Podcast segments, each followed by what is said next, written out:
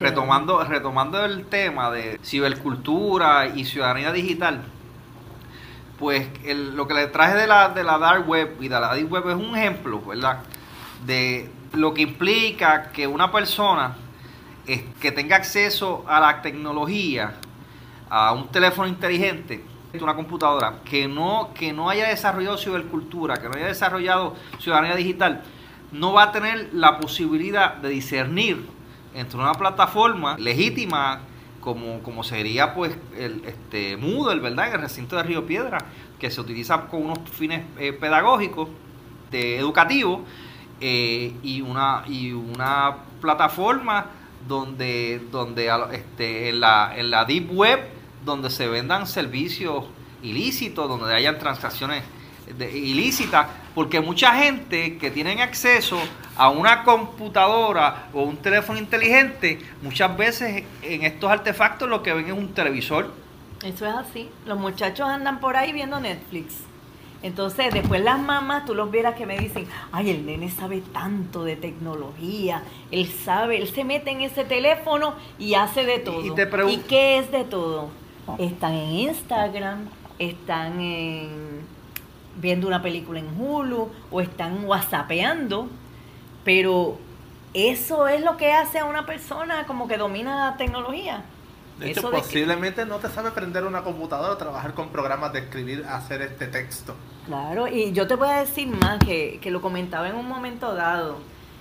No es solo, y, y yo sé que aquí es una cuestión de cultura, de lo que estábamos hablando de cybercultura, pero es también nuestras habichuelas porque se está rezagando la gente y solamente entreteniéndose en Internet no va a aprovecharse de todas las herramientas de tecnología que te van a servir para ubicarte en un buen empleo en el futuro. Entonces, la gente se va a quedar atrás. Entonces, solo unos poquitos van a participar del bizcocho, como dice uno, eh, ganando buenos sueldos. Y esa gente que lo único que hacía era adormeciéndose, entreteniéndose en el celular, quedan rezagados y quedan luego en, en empleo que no mal remunerados. La ola, dice la ola. Mira, yo, perdona que traiga esta anécdota, pues es que, es que es algo que no, no puedo evitar dejar de decirlo. Yo recuerdo una vez que yo fui a conseguir un teléfono, a comprar un teléfono, y mientras yo esperaba, yo escuchaba a la gente, ¿verdad?, que, que, estaba en la fila, que estaba primero que yo, que iban a comprar su teléfono, su tableta, las preguntas que le hacían a la persona que estaba allí de vendedora. Y, y, una de las preguntas clásicas era, más frecuentes era, ¿yo puedo jugar Candy Crush? Eh, en esto. Este, y el Facebook, ¿cómo, ¿cómo yo accedo a Facebook? Nadie, yo no escuché a nadie eh, este, preguntándose cómo yo puedo usar esto para ayudar a mis hijos en, este, en la escuela? ¿Cómo yo puedo usar esto para obtener información? ¿Cómo yo puedo usar esta, e, esta tablet para, para hacer una gestión en el gobierno? ¿Cómo yo puedo usar esta tablet para yo eh, eh, poder llevar, elevar una queja de una situación que hay en mi comunidad? Claro. Nadie, todo el mundo. ¿Cómo yo, cómo yo juego Candy Crush en mi tableta o cómo yo accedo a Facebook? De hecho, Facebook, si se, cuando se crea, se crea con un propósito educativo, con un proyecto de estudiante para una universidad. Sí. Donde se comparte información, porque el propósito es ese. Por eso es que hemos tenido tanto problema de la seguridad de Facebook. Porque el propósito era que la información académica pues se comparte. Cuando se trae como una red social, por eso es que vemos los problemas, porque está destinada a información académica no para red social y ahí se convierte en red social por eso los problemas que estamos teniendo a veces en Facebook. Porque está, estaba orientado para compartir información fue un proyecto de un estudiante para una universidad. Hablando de Facebook miren que ahora mismo verdad durante este los últimos dos tres años el tema este que ha tomado muchísimo auge de los fake news a Facebook se le ha criticado muchísimo porque los usuarios están teniendo acceso a toda una serie de contenidos que, este, que no están basados en data, en fuentes veraces de información. y muchas personas, por ejemplo, durante los procesos políticos, durante los procesos eleccionarios, han echado mano a esa información que ahora ha resultado ser que mucha de esa información ni siquiera era información provista por personas en los Estados Unidos, en Puerto Rico, era información que venía de Rusia, que venía de China, que tenía un objetivo de impactar un proceso político democrático en los Estados Unidos, pero la gente, como no, no tienen una cibercultura, no tienen una, unas competencias, no hay una ciudadanía digital desarrollada que le permita a la persona saber cómo, cómo evaluar esa información responsablemente, sabemos que el resultado fue que en el, ahora mismo en, la, en, en el 2016, en términos de, de las elecciones a la, este, a la, presidencia de los Estados Unidos, eso tuvo un impacto serio decisivo. Y, se, y se, decisivo y se está este, discutiendo constantemente, ¿verdad? Y, y miren, Facebook, que es una plataforma reconocida, que este que es de las, si no es la plataforma más usada, debe ser de las primeras. Eh, Todavía está en las primeras. En las primeras plataformas, ni siquiera Facebook había tomado medidas para preservar la integralidad de la información que se, que se compartía ahí. No hay unos filtros de calidad. Una plataforma propietaria, este, con unos revenues altísimos y no, y no había forma de, de proteger a los, a los usuarios de ese bombardeo de información falsa. Por eso es necesario desarrollar esto de cibercultura y ciudadanía digital. Y no, podemos depender de las plataformas, no podemos depender de las empresas para, para que nosotros, no podemos confiar en ellos, la seguridad de nuestra información, Correcto. Este, la posibilidad de nosotros participar activamente, ¿verdad? De ejercer nuestro derecho a la, a la libre expresión, porque esas plataformas tienen unos objetivos particulares, ¿verdad? Uno debe cuidarse de, de conocer que estas plataformas nuevas, lo que llaman la web 3.0, eh, se dedican a crear unos perfiles de lo que te gusta a ti, de, de si tú eres tus fotos y todo tu perfil es más de familia, pues la campaña política que te tirarían es más dirigida a alguien que tiene una familia. O si tú eres,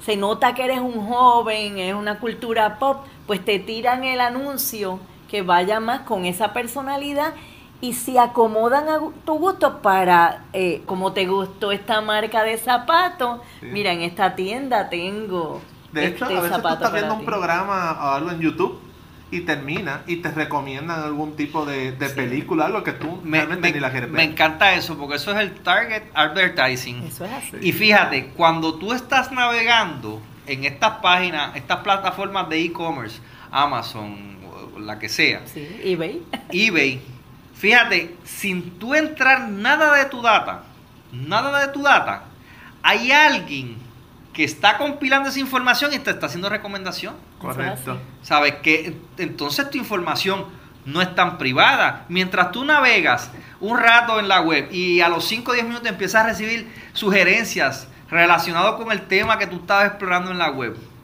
¿Quién te le dio autorización a esa plataforma? Para, para, usar tus datos. Están guardando tus datos personales. De hecho, esto es un asunto que también es pertinente a la ciudadanía digital, el asunto de la seguridad del perfil personal y de la data. De hecho, cuando hablamos, ahorita estabas hablando de la nube en la última intervención, eh, y me, me llama la atención que ahora estamos entrando a lo que es la niebla. La niebla y el Internet de las cosas. Por ejemplo, ahora tú te vas a poder acostar en tu cama y de momento te dicen, mira, esta es la temperatura esta es la temperatura, pero tú estás como que cediendo la privacidad de tus datos. O sea, tú eres parte, tú regalas la privacidad, tú estás, dispuesto a cuánta privacidad voy a dar para, para poder tener un servicio. O sea que ya la internet como, se está, como lo estamos conociendo como que ya la privacidad no es tan importante. Aún así hay que mantener la seguridad. Yo, di, yo diría que, que estamos constantemente cediendo nuestra privacidad, muchas veces sin, consentir, sin consentirlo, ¿verdad? Cuando, cuando adquirimos servicios en la nube, Correcto. este, cuando, cuando guardamos nuestro, nuestros datos en la nube, este, nuestra, nuestra propiedad intelectual. ¿verdad? Porque la publicamos. Sí. Sí. Y a la vez que tú la publicas, tú estás cediendo unos privilegios. Pero hay forma de, hay forma de, de, de, de, de tú controlar el acceso a tu información. Hay unas plataformas que son más confiables que otras. Si la persona tiene cibercultura y es un ciudadano digital, va a tener mejores posibilidades de poder hacer uso de esas plataformas en la nube, de esos repositorios digitales y preservar su información. Esto no quiere decir que ahora no vamos a, a, colaborar en la nube. Eso no quiere, esto no quiere decir que ahora vamos a tener un pánico moral hacia estas tecnologías. Es que lo importante aquí es que desarrollemos las herramientas, que desarrollemos la cultura, los valores, el sentido común para nosotros poder este, echarle mano a todas estas herramientas. Y discernir qué se debe colocar, qué no se debe colocar. Mira, yo tengo aquí padres que juran que sus hijos son unos expertos en tecnología porque eh, tienen programas como Instagram y una serie de aplicaciones instaladas que se pasan usándolo. Pero los muchachos están continuamente colocando contenidos privados, fotos, que lo que llega a Facebook se queda en Facebook, lo que llega al Internet, por más que después tú la borres. En Snapchat se supone que dura 24 horas pero eso no es cierto. O sea, quizás lo están rodando de un servidor al otro, pero ya esa data quedó en la nube y tú no sabes cómo puede ser usado en tu contra. Un día que tú estés corriendo para una carrera política, una posición, y te saquen todas esas fotos y, acaben con tu reputación. Mira, Janet, tú dijiste eso del server. ¿Cuántas personas, si tú le preguntas qué es la nube, dónde está la nube, ¿Qué implica la nube? Te van a poder contestar por lo menos con cierta precisión. Bueno, de calle que van a mirar el cielo. Van a mirar el cielo. Hablando de cibercultura, todos sabemos que son los memes, ¿verdad? Muchas veces son, ¿verdad? Parodias de, cosas relacionadas con la cultura, con la sociedad, con la política, este, cosas de, de la cultura popular. Yo encontré un meme que decía, la nube es la computadora de otra persona. La nube está físicamente en, ubicada en un servidor de una empresa. Y ahí están tus datos. Sí, puede ser la nube de Google, la nube de iCloud, la nube de OneDrive. Pero eso puede estar en el, piso de, tal edificio. ¿Quién tiene acceso a eso? ¿Y qué es privacidad en ese momento? ¿Qué es privacidad? ¿Privacidad para quiénes o para qué? Porque no para las personas que manejan bueno, Los usuarios de, esa nube tienen un espacio que le ha concedido esa compañía, ya sea en el caso de OneDrive, Microsoft en el caso de Google, ellos tienen Google Drive. En el caso de Mac tienen iCloud y así está Dropbox y otras cosas. Tú abres tu cuenta y ellos, eh, dependiendo cuál sea la compañía, te dan un espacio de esa nube con o sin costo. En el caso de Google es libre de costo. Y, y la persona controla los accesos, pero de ordinario, si tú hablas con muchas personas, la gente la gente no tiene ni idea que tienen un control de eso. La gente no tiene ni idea de que esa información que están poniendo en la nube, si no hacen los ajustes adecuados en los settings, podría ser público. Mira, yo una vez fui a un taller de tecnología y entonces estaban hablando de plataformas eh, en la nube, ¿verdad? Que se recomendaban para el archivo y organización de información. Y alguien se levantó en medio del taller y dijo, ay, si usted supiera que yo estaba en Google, hice una búsqueda y salieron todos los files de mi oficina. Y Indexado tal vez. Sí, ¿por qué? Porque el setting de seguridad era abierto. Ninguno, abierto. Ninguno. Ninguno. Ahí se ve la brecha digital, la ausencia de cibercultura, porque eso, eso es algo fundamental. Por eso yo entiendo que, este tema de, de ciudadanía digital, de brecha digital, de cibercultura, es bien importante que se eduque a la gente en este tema. En el caso de nosotros en la escuela que trabajamos con menores, más aún porque nosotros no podemos estar exponiendo a muchachos menores de edad a que sus contenidos estén expuestos. Yo tengo que tener unos cuidados adicionales, pero no deja de ser, eh, no va a ser menos importante porque usted esté en una empresa o porque esté en su carácter personal como adulto sin protegerse. Hay que protegerse en la nube, hay que protegerse en las redes. Como educadores debemos, debemos orientar a, los estudiantes de, en términos de, ¿verdad? De, de que los derechos de, del otro, ¿verdad? Donde, donde terminan ah. nuestros derechos, comienzan los, de, los del otro. Que en el, porque estemos en una esfera virtual no significa que hay una suspensión de los derechos y las obligaciones de civismo, ¿verdad? De respeto mutuo. ¿Sabes lo que yo veo? Que ya es como esto es tan parte de ellos. Cuando hay un evento, tú ves que automáticamente quieren grabarlo todo.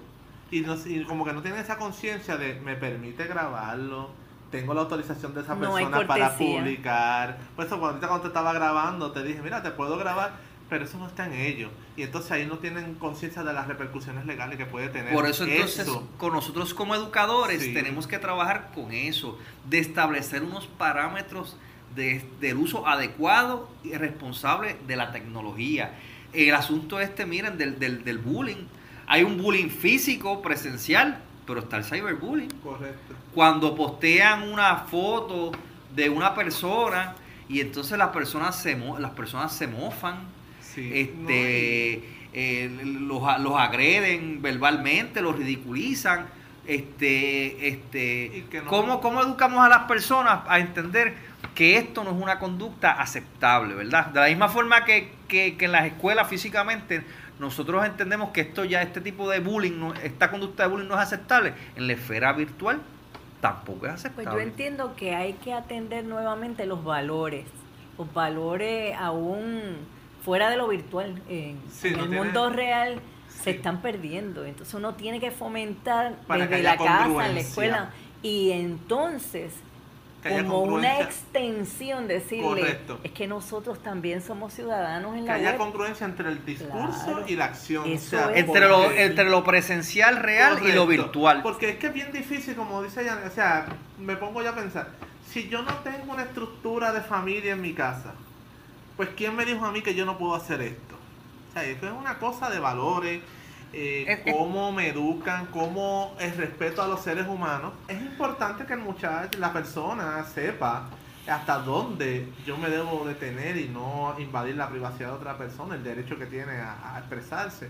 Pero como tú bien dices, si yo no tengo esos valores, tiene que haber, vamos a olvidar un momentito de la tecnología, de todo, o sea, esa parte de valores como seres humanos, cómo yo me desenvuelvo en la sociedad y entonces cómo yo traslado esto. Sí, porque es que es trasladarlo, si Sí. tú no lo tienes, ¿qué vas a trasladar? Correcto. Y yo creo que hay que levantar nuevamente esa parte de los valores. Sí. Ahora, imaginando que ya tenemos los valores ahí, Ajá. tú que trabajas con leyes, ¿qué, qué existe? Si se coloca una foto, pues yo veo que buscan fotos de una persona y la ponen ahí sin el permiso.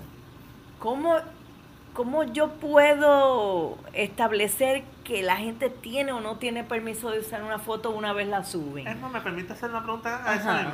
Por ejemplo, si ya la red es pública y la gente pone la foto y sabe que es pública, porque sigue siendo pública, o sea, ya es pública, y yo le doy un screenshot a eso. Y hacen mal uso de eso. Que, que- Porque O sea, ya, ¿cuál, cuál es la, la disyuntiva? que Mira, aquí hay dos asuntos que, que los tenemos que diferenciar. Primero es la publicación de, de contenido.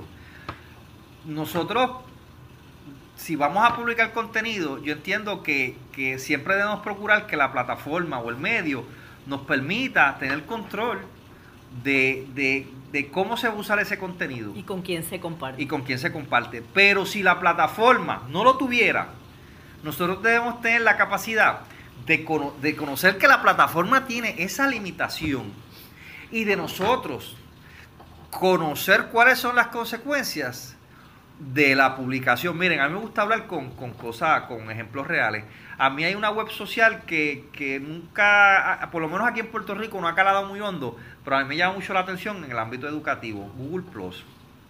Ah, sí. Eh, este, Sí. De hecho, mi experiencia con Google Plus es que de ordinario la- los contenidos que, que se, que se llevan, que se plasman en, en- en Google Plus, eh, este, el Google Plus que yo tengo es el de la Universidad de Puerto Rico. Sí, pues obviamente son, son de, de sesgo educativo, este, productos de investigación. Y un- yo sé que aunque en Google Plus yo no tengo grandes controles de seguridad de lo que tú yo publico ahí y de reuso de esa información, este, en general lo que se comparte en esa plataforma pues se hace con un fin, ¿verdad? Lícito, este, e- e- educativo. Yo no tengo control a lo mejor del setting de seguridad, pero yo conozco la plataforma. Sí, que uno Y puede escoger. yo individualmente a lo mejor no tengo la posibilidad tecnológica de ajustar el setting, pero yo soy el que decido, ¿Dónde ¿verdad? dónde, dónde voy a publicar y cómo voy a publicar. Y yo tengo la yo, yo, yo debo tener una cibercultura, una ciudadanía digital que me permita a mí cono- conocer eso. Y, y- cuando estamos hablando como educadores, la brecha digital este, es- tenemos que bregar con el asunto de brecha digital porque nosotros en El Salvador tenemos una gente que tienen, ¿verdad? Una, unas distintas capacidades de, de hacer uso de estas tecnologías y entonces de- debemos promover que, que, que todos, ¿verdad? Los estudiantes estén, est- eh, eh, eh, estén incluidos, ¿verdad? Este, en, en las plataformas que le permitan, la- que tengan acceso a estas tecnologías, que le permitan colaborar digitalmente. Sí. Eh, Trabajar, trabajar, diseñar, ejecutar di- eh, digitalmente. Este, este, yo creo que la, la cultura impresa y del papel, pues, no va a desaparecer nunca, pero la realidad es que la tendencia es hacia, hacia la esfera digital y como educadores, como educadores tenemos que promover eso. Y definitivamente, aún en la empresa privada, no solo en, en la academia, el trabajo en equipo y poder colaborar es algo que nos abre tantas puertas. Mira, ahora mismo los trabajos que hemos estado haciendo, en, persiguiendo nuestra carrera de doctorado, si no fuera en equipo, la verdad es que eh, la ayuda que recibimos y cómo nos nutrimos de cada, desde cada vértice, porque unos conocen más de unas cosas, otros conocen más de otras, y ese trabajo colaborativo, poderlo eh, trabajar en la, en la nube o en diferentes Te- te pregun- ámbitos nos ayuda. Te pregun- les pregunto yo a ustedes dos, imagínense durante esta experiencia de aprendizaje, nosotros, ¿verdad? Por cuestiones de tiempo y de distancia, nuestra colaboración, eh, hoy estamos aquí reunidos presencialmente, pero en gran medida ha sido mediada por la tecnología. Claro. Por la tecnología, les pregunto yo, ¿hubiera sido posible desarrollar, ¿verdad? Esta dinámica si no hubiéramos tenido esos accesos tecnológicos? No, hubiera sido posible. De hecho, me, me ayuda a mí también, porque, por ejemplo, yo de naturaleza soy matemático. Y la tendencia es a trabajar solo. Y de momento, ver que hay una serie de eh, aplicaciones que me hacen conectar con ustedes, que tú puedes estar en otro lado. Y yo, ah, mira, no tengo tiempo ahora, no me puedo reunir, pero lo puedo hacer desde mi casa. Claro. Eh, puedo ajustar mi tiempo. De hecho, todo este proceso yo he ido aprendiendo tanto y tanto.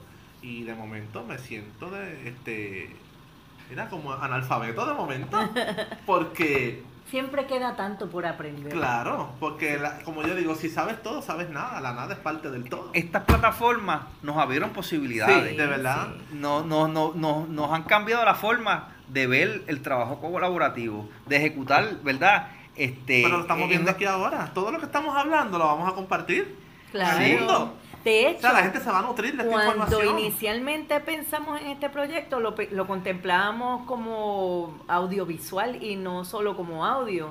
Y mira cómo se transformó y lo mucho que hemos aprendido de, de las posibilidades que tiene. Sí, nu- nuestra, nosotros entramos, teníamos cierta cibercultura cuando llegamos, pero nuestra- esta colaboración entre nosotros ampliando. ha potenciado nuestra cibercultura Claro. y nuestra ciudadanía digital, porque yo en esta interacción con ustedes he aprendido cosas nuevas. Desde que llegué esta mañana aquí al recinto, Sí, es. eso ha sido Todo el tiempo aprendiendo. de, de Sí. tecnología, formas de usar, de, de- de usar todas estas herramientas de nuevas formas, trabajar eh, colaborativamente, desarrollar nuevos contenidos.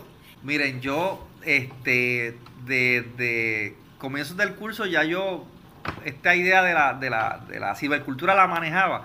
Esto de la ciudadanía digital es nuevo. Pero yo definitivamente siento como educador un compromiso con la ciudadanía digital. Yo entiendo que esto es algo eh, esencial, es mission critical el asunto de cibercultura y ciudadanía digital.